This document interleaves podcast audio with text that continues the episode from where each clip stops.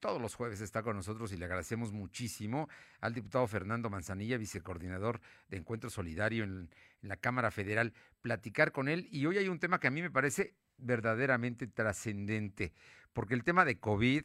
también está generando secuelas sociales. Y una de las más delicadas es la discriminación laboral a quienes padecieron COVID. En este momento se está reclutando personal y entre otras cosas les piden que entreguen que no han tenido nunca COVID y eso me parece imposible que se pueda hacer y mucha gente que lo tuvo, que sanó, que se puede integrar a la vida normalmente, pues puede tener algunas consecuencias o no puede conseguir empleo. Y de ello, precisamente, hoy queremos platicar con el diputado Fernando Manzanilla. Fernando, muy buenas tardes y muchísimas gracias. Sí, Tocayo, gusto, gusto en saludarte a ti, mucho gusto en saludar al auditorio. Y sí, mira, efectivamente lo que hemos comenzado a tener es un fenómeno eh, que se ha empezado a ver en el mercado laboral, en el mercado de trabajo, y tiene que ver con eh, muchos casos que nos vienen reportando ya de discriminación laboral por COVID. Este, eh, hay información pues de mucha gente que ha padecido la enfermedad, que se ha recuperado pero que empieza a tener alguna situación de discriminación cuando van a buscar un, empleo. Eh, eh, las empresas o algunas empresas les están solicitando a la gente eh, su respectiva prueba de anticuerpos para ver si han tenido o no han tenido COVID. Y bueno, esto lo hemos comentado aquí, Tocayo, en tu programa, el, el, el que eh, pues mucha de la gente que ha padecido COVID llega a presentar algún tipo de secuela y obviamente el temor que tienen las empresas es contratar a gente que después pueda tener algún tipo de complicación post-COVID y bueno, pues que les tenga que solicitar una incapacidad laboral. Y bueno, pues desde luego todo esto es, es eh, inaceptable y tenemos que estar vigilando que no se vaya dando y justamente por esa razón, toca yo presenté en esta semana en la Cámara una iniciativa de ley que toca justamente este asunto y básicamente se enfoca a dos cosas. Primero, a establecer una prohibición, así lo plantea la iniciativa, una prohibición a los patrones para que no puedan exigir la presentación de certificados médicos de ni, bueno, ni de no embarazo, ni de enfermedades crónico-degenerativas, ni de transmisión sexual, ni tampoco epidémicas como es el caso del COVID, para los casos de ingresar a un empleo para los casos en los que se tenga que valorar la permanencia en el empleo o para los casos en los que se tenga eh, que eh, hablar de un ascenso en el empleo. Y, en segundo lugar, pues que se empiece a tratar esto como una forma de discriminación y como un tema que vulnera los derechos humanos, eh, este asunto de exigir los certificados médicos de salud como requisito de solicitud de ingreso a un empleo. Entonces, pues de eso se trata. De eso se trata, Tocayo, y pues la intención es que podamos avanzar en esta situación. Eh, el tema del COVID pues está cambiando y tocando tantas cosas en, nuestra vida y en la vida, digamos, de, del país, en la vida del Estado, que este es un tema más nuevo, completamente nuevo, pero que tenemos que empezar a observar. Y más, pues cuando, cuando vemos o sabemos pues que habrá muchísima gente que acabe siendo contagiada en algún momento, este, de, esos también hemos platicado aquí que muchos tendrán algún tipo de secuela y bueno, que esas secuelas no se traduzcan también en un tema de, discriminación laboral en el futuro. Bueno, estamos hablando de que contagiados oficialmente hay más de dos millones de mexicanos, ¿no? Y que por ellos puede haber muchos millones más. Y además los asintomáticos que ni siquiera supieron que lo tuvieron, lo tuvieron, pero que en una prueba puede salir que, que, que padecieron el COVID-19. Eh, efectivamente, eh, eh, son millones de mexicanos oficialmente contagiados, como tú dices, más de dos millones, pero pues yo creo que tendríamos que multiplicar eso pues al menos por 10 y no sé qué por 20. Eh, solamente en la Cámara de Diputados ha habido más o menos cerca de una tercera parte de, los diputados que han estado ya contagiados. Entonces yo creo que estamos llegando eventualmente a esa cifra que dio la canciller alemana eh, la canciller Merkel de que pues cerca de 60-70% de la población eventualmente eh, se vería tocada por, por, por el virus y bueno, pues muchos tendrán después secuelas y de esos muchos que tendrán secuelas pues podrán, digamos, vivir este tipo de, de, de, complicaciones y, de discriminación laboral. En el año 2014, fíjate, la Cámara de Diputados hizo una reforma que en aquel entonces consideraron histórica, donde eh, catalogaron o tipificaron como violencia laboral la solicitud de certificados médicos de no embarazo a las mujeres. Sin embargo, eh, eh, de todas formas y a partir de entonces muchas empresas siguen solicitando como requisito el que presentes un certificado médico de salud con el pretexto de que bueno de que puedas eh, de que puedan ellos identificar ahí eh, algún impedimento para realizar la actividad por la cual te están contratando. Entonces ya hay algunos antecedentes, pero creo que ahora tenemos que ser mucho más precisos y más a la hora de que estamos pues eh, hablando de este asunto del el COVID y sus secuelas. Yo estamos platicando con el diputado Fernando Manzanilla, diputado federal por Puebla. Eh, yo te pregunto, Fernando, porque sé que tú tienes contacto muy, muy cercano eh, en ocasiones en tus giras, en tu trabajo o bien a través de redes sociales con mucha gente. ¿Te has encontrado ya casos específicos de gente discriminada por haber padecido COVID? Sí, sí, sí, justamente este asunto surgió a partir de eso a partir de algunos eh, casos de gente pues que nos eh, comentó y, bueno pues que nos este nos eh, nos hizo referencia a que ellos habían tenido ya algunos casos de, de empresas que estaban digamos haciendo en las solicitudes de empleo la solicitud digamos de que llevaran su prueba digamos de de bueno, ¿cómo se llama este tema? Cuando te, te quedas, digamos, con los eh, eh, con los, los casos, digamos, ya después de que tuviste el COVID, que te quedas con anticuerpos, prueba de anticuerpos,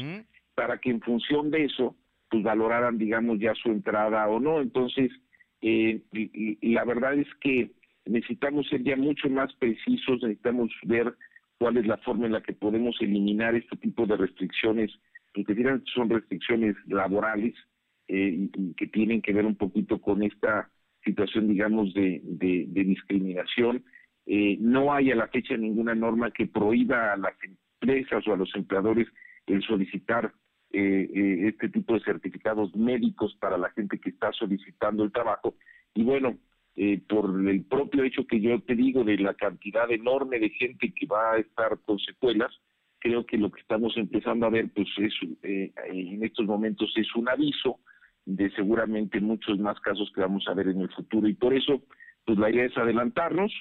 eh, y ir generando, digamos, una alternativa para que evitemos a través pues, de algunas estrategias, como en este caso esta iniciativa, estas eh, situaciones que pudieran provocar un problema grave de discriminación laboral hacia adelante. Eh, pues, me parece muy, muy trascendente. Creo que es un asunto que, que va a ser determinante para el futuro, precisamente cuando pase toda esta etapa. Y ya ahora mismo que si se reactiva la economía, que empiecen a generar contrataciones y que no sea una limitación el hecho de haber padecido COVID, porque además simple y sencillamente te da, si no uno no lo anda buscando, por más que te cuides te llegas a infectar, ¿no? Eh, no, no, no nos queda de otra, Tocayo, es la realidad en la que vamos a vivir y además pensando que tenemos pues ya más o menos un año con la pandemia. Y yo, yo creo y también hemos dicho acá que seguramente vamos a estar viviendo con esta realidad al menos un año más y me refiero a que el programa de vacunación pues seguramente será un programa largo, también pues no sabemos cuáles van a ser los efectos, digamos, de la propia vacunación, no sabemos los efectos de las nuevas cepas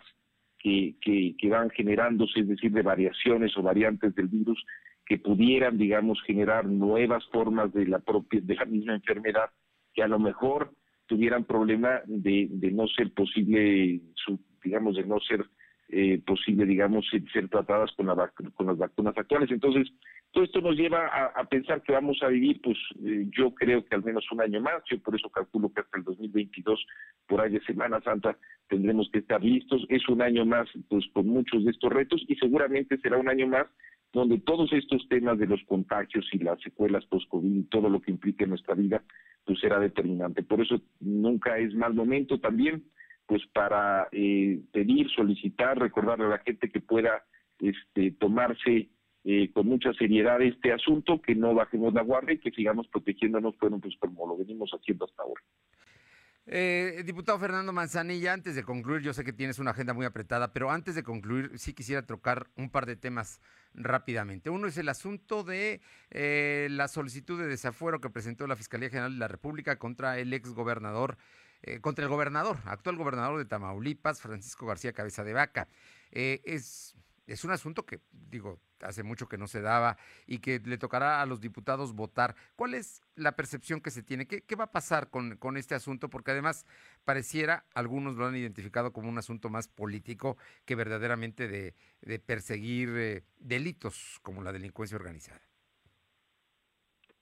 Bueno, eh, ese, ese tema entra a lo que se llama la sección eh, instructora dentro de la Cámara y tú sabes que la Cámara eh, de Diputados pues puede remover el fuero de aquellos funcionarios que tienen el fuero, ¿no? Que tienen fuero. ¿Quiénes tienen fuero? Normalmente, bueno, pues lo tiene, eh, bueno, lo tenía el presidente de la República, pero pero se hizo una reforma, digamos, legal para, para eliminarlo, a petición incluso del propio Ejecutivo. Hoy en día eh, ese fuero pues lo tienen los legisladores, los diputados federales, los senadores de la República, algunos eh, eh, estados, la mayoría de los estados, digamos, eh, los diputados locales también tienen ese fuero y lo tienen también los gobernadores que son electos también, digamos, por la mayoría de la gente en sus respectivos estados. Lo que está planteando la Fiscalía General de la República es que van a presentar, digamos, esta solicitud de desafuero para que la Cámara de Diputados pueda revisar las pruebas que ellos están presentando. Entiendo además pues que ya llevaron un montón de, documentación, de cajas de documentación con la denuncia. En función de eso, la Cámara de Diputados valora si se trata de un tema que efectivamente pues hay fallas legales,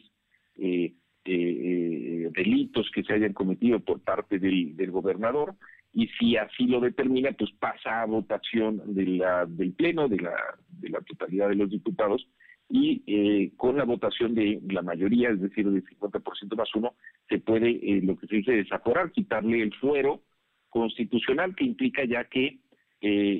como cualquier otro ciudadano, pueda ser juzgado y procesado este por delitos que hubiese cometido, ¿no? De eso se trata. Yo creo que estamos en una parte, pues todavía inicial. Claro que esto pues, se va a politizar mucho. Tú sabes que él es un gobernador del PAN, entonces pues ya se dijo perseguido, el PAN seguramente dirá pues que es un tema de persecución política, pues seguramente eh, yo pensaría que esto pues va a llevar un rato, este, no, no, no creo que vaya a ser algo muy rápido, pero pues seguramente llevará un rato. El hecho también de que desaforen a un gobernante, en este caso un gobernador, tampoco implica ya que, que, que sea culpable o que sea declarado culpable, simplemente lo único que implica es que va a poder, como cualquier otro ciudadano, pues tener un proceso legal y ya ante el juez eh, el juez definirá pues lo que procede no no no no implica tampoco que se declare culpable simplemente indica que su caso puede ir ya ante la justicia y será procesado pues como cualquier otro ciudadano. Finalmente te pregunto tema de las mujeres el próximo lunes es el día internacional de la mujer ¿Cuántos pendientes tenemos con ellas, eh, diputado Manzanilla? Este es un asunto siempre delicado y bueno, como todos sabemos, se hacen reformas, se hacen leyes, pero el tema cultural sigue pesando demasiado en todo esto, que es la relación y el trato que le damos a las mexicanas. Sí, mira, mira, Tocayo, yo creo que, que tenemos eh, muchos pendientes históricos con, con las mujeres, o sea, México finalmente eh, es un país, digamos, que adoleció de, de, tener una cultura machista, podríamos decir. Y yo creo que en México, como en muchos otros lados del mundo, eh, siempre pues las mujeres han tenido que ir luchando por sus derechos y los han ido, digamos, este, logrando poco a poco este, para generar una mayor igualdad. Sí creo también que, se, que hemos tenido pues ya avances muy importantes ya eh, lo que son las políticas de género a nivel eh, por ejemplo, de los gobiernos, de las políticas de gobierno o a nivel de las empresas, cada vez más en el caso de México es una realidad. Hoy creo que vivimos una situación ya mucho más este, justa, mucho más benéfica para las mujeres de lo que se vivía hasta, pensemos, hace 10, 15 o 20 años ¿no? o más. Eh, creo que hay avances importantes. Sin embargo, eh, pues eh, nunca podremos hablar de una igualdad completa hasta que ésta se dé y creo que esta se, se da y se irá dando conforme culturalmente, digamos, ahora sí que eh, en la cultura popular, en la cultura de los mexicanos, pues realmente no hagamos distinción entre uno y otro, ¿no? Eh, creo que por eso este tema del Día Internacional es un buen momento un poquito como para recapitular, para ver qué avances tenemos, creo que en México tenemos muchos, y también pues ver cuáles son los temas que todavía faltan y cuáles son los asuntos donde todavía estamos en deuda y donde podemos hacer mucho más. Desde luego, parte de esos tienen que ver con asuntos de carácter legislativo, es decir, asuntos que se tratan en la Cámara de Diputados, en el Senado de la República o en los congresos locales, y otra parte pues tiene que ver con la, forma en la que nos vamos educando nosotros y vamos educando, digamos, a, toda la ciudadanía y a todas las familias a ir generando pues lo que finalmente es la, la única igualdad, que es la igualdad, digamos, de pensamiento, donde efectivamente en el pensamiento de todos los niños y de todas las niñas haya eh, precisamente un tema de sentirse iguales, sino esta cultura que digo yo que heredamos a lo largo de los siglos,